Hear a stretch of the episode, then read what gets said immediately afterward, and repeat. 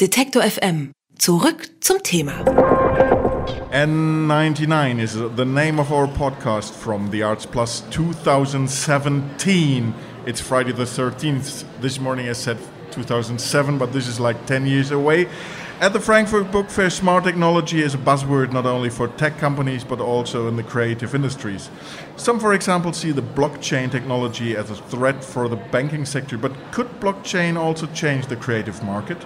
Brian Behlendorf from Hyperledger talked the Arts Plus about the impact of blockchain on the creative and cultural landscape and joins me now here and N99 podcast. Welcome, Brian Behlendorf. Hi. Well, uh, thank you. Thank you for having me. Bitcoin is maybe the most famous blockchain technology, and all the people from the banking industry are fearing the impact for their businesses. But what the hell could blockchain do for or against creative industries? Right. Well, to try to demystify it a bit, um, part of it is about payments, part of it is about mobile money and digital assets, but a big part of it is about creating this thing called a distributed ledger, which is basically a, a way to record uh, transactions that happen between you and me and other people in a system that is uh, universal. So much the way that we might record a registry of copyrights, for example, or a registry of land titles, uh, or other types of kind of assets, uh, this is a way for us to have a, a, system of record that fights against fake news, fake facts, but also can provide transparency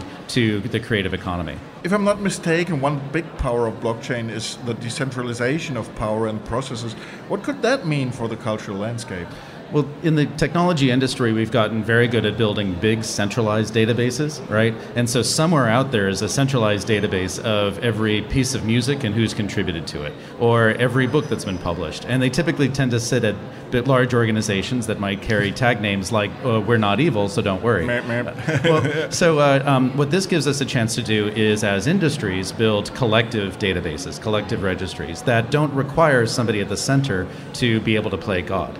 Um, and that means we can build in, uh, uh, really advanced information systems and really, you know, a lot more capabilities uh, without needing to hang our hats on one central company uh, to, to provide that for us. And I think, it, you know, it helps us disaggregate and, and disintermediate some of these players, but it doesn't do away with them. In the same way that the internet didn't destroy some of these companies, some of them thrived and, and came back, and it created room for new ones for sure.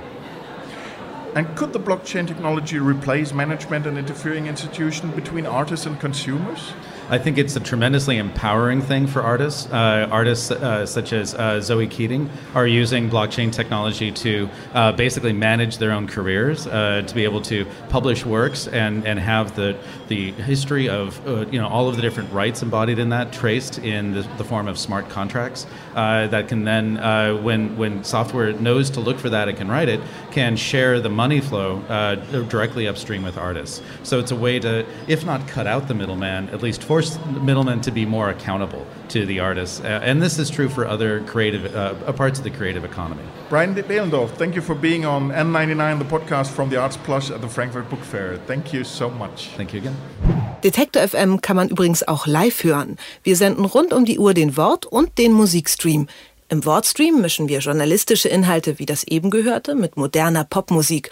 Und der Musikstream ist der perfekte Tagesbegleiter mit frischer Musik.